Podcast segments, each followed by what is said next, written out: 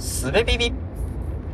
はい、すべビビ始まりました。今日もよろしくお願いします。今日は雑談について考えてみようと思うんですけど、えっ、ー、とね、どうせ死ぬ3人というポッドキャスト番組がありまして、略称ヌーニンと言いますが、えー、そのヌーニンのエピソード中で雑談の仕方がわからないという回があるんですね。で雑談って普段の会話と比べて、普段なんだろうな、普段持っている会話像っていうものに比べて、こう、目的がないとか、えっと、相手の言ってることを深掘りしてはならないとか、まあなんかいろんなルールがあって、全然違うから難しいよねっていうような話をされてるんですけど、まあね、すごく面白いので ぜひ聞いてみていただきたいんですけど、はい。で、まあそれきっかけでね、僕も雑談について、なんか考えたり、それこそ同僚との雑談の中で、雑談って何なんだっけ？みたいなことを話したりしてみたわけですけど、まあ、そんな風にしてちょっと考えたことをちょっとね、今日話そうかなと思ってます。以前、ちょっと前に見たツイートで、科学と宗教の違いっていうのは、あの、初手が、初めが、第一歩が信じることなのか疑うことなのかっていうような話があったんですね。科学は疑うことから始まり、宗教は信じることから始まると。ああ、なるほどなと、面白いなと思ったんですけど、この雑談と、えっ、ー、と、雑談ではない会話、ちょっと対比のために、えー、そうだな、議論と呼びましょうか。はい。えー、まあ、単に雑談ではない会話のこととして捉えてほしいですね。えっ、ー、と、雑談と議論の違いというのも、この宗教と科学の違いというところと似ているような気がしたんですよね。要は雑談、えっと、議論というのは、え相手の言ってることとか自分の言ってること、あるいは言わなかったことなどなどいろんなことを疑うことというのが、こう、原理原則としてありそうだなと。うん。言葉の定義を明らかにしたりとか、えー、そうだな。言ってることの正しさというものをきちんと担保してから次に進む。担保したり訂正したりしてからね。というのが議論の正しいやり方としてあるなと思うんですけど、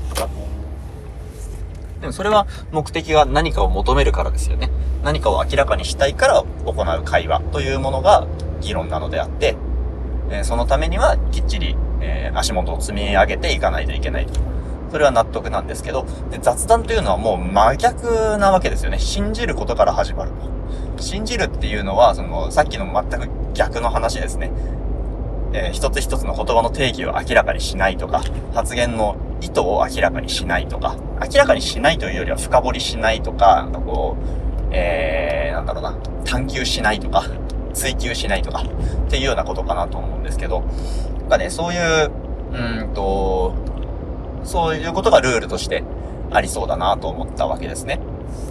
で、えー、それもこれも多分、その、ネガティブなことというのを避けるというのが、えっ、と、大元のルールなんだろうなと思うんですよね。探求追求というのがネガティブに取られる場合があるから、それはしないでおきましょうねというのは、なんかこう、表層のルールとして見えてると思うんですけど、えっ、ー、と、まあ、つまり、その雑談をしている人たちの関係性によっては、攻撃と受け取られないのであれば、追求探求も OK なわけですね。はい。ということがあるなと。えー、そんで、んで、なんだっけ、えっ、ー、と、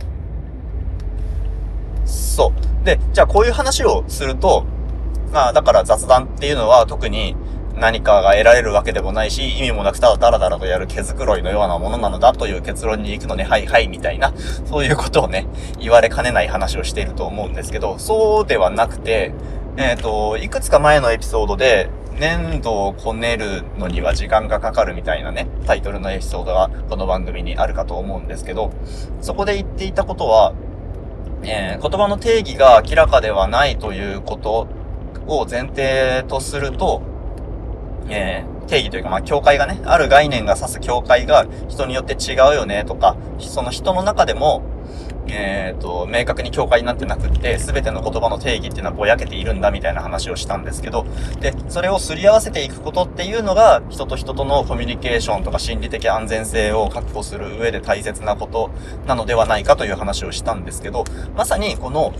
えー、そのプロセス、粘土をこねるプロセスって雑談によってなされるんだなということを思ったんですね。えっ、ー、と、ある相手が発した言葉の定義を明らかにしない、要は境界をクリアにしない。えダンスという言葉は何を指すんですかっていう質問をしないで、ああ、ダンスね、ダンスっていうのはこのぐらいの話だよねっていうことをお互いがお互いの範囲で理解しながら会話を進めていくっていうことが、えっ、ー、と、おそらく雑談のメソッドなんですけども、えー、それを繰り返すことで、いろんな言葉、いろんな概念について、そのように、えっ、と、繰り返し、えー、その定義の明らかでない言葉を交換し合うということをやって、それでも、うまくコミュニケーションがなんだか取れてそうだぞっていうことをお互いが時間をかけて了解することによって、えー、相手と自分とのコミュニケーションにそこが生じにくいよねということをなんか安心して、えー、受け取ることができると。認識することができると。というプロセスって、多分、えー、雑談によってしかなされないというと大げさですが、まあ、雑談ってすごく良いメソッドなんだろうなと思うわけですね。うん。だってこう、えっ、ー、と、議論しか積み重ねてない人とは、議論したことないことについてあまり話せないわけですよね。まあ、実際はそんなことないんだけども、そんなことないのはなぜかっていうと、その今まで話してないことについて、なんか、こう、コミュニケーションを積み重ねたから、えっ、ー、と、逆か。コミュニケーション積み重ねてきたから、今まで話したことがない事柄についても、なんとなく、この人はこのような意図で言葉を発してそうだぞ、みたいなことが予想できると。でも、それは、こう、えー、ピュアな議論の、ピュアな議論でできることではなくて、なんかその議論をしている中でも、定義の明らかでない言葉を交換しているから、えー、それが類推できるわけですよね。完全に定義が、えー、揺れがない言葉でのみやり取りをしていたら、その言葉以外のことについてはまた何、何も類推ができないはずで、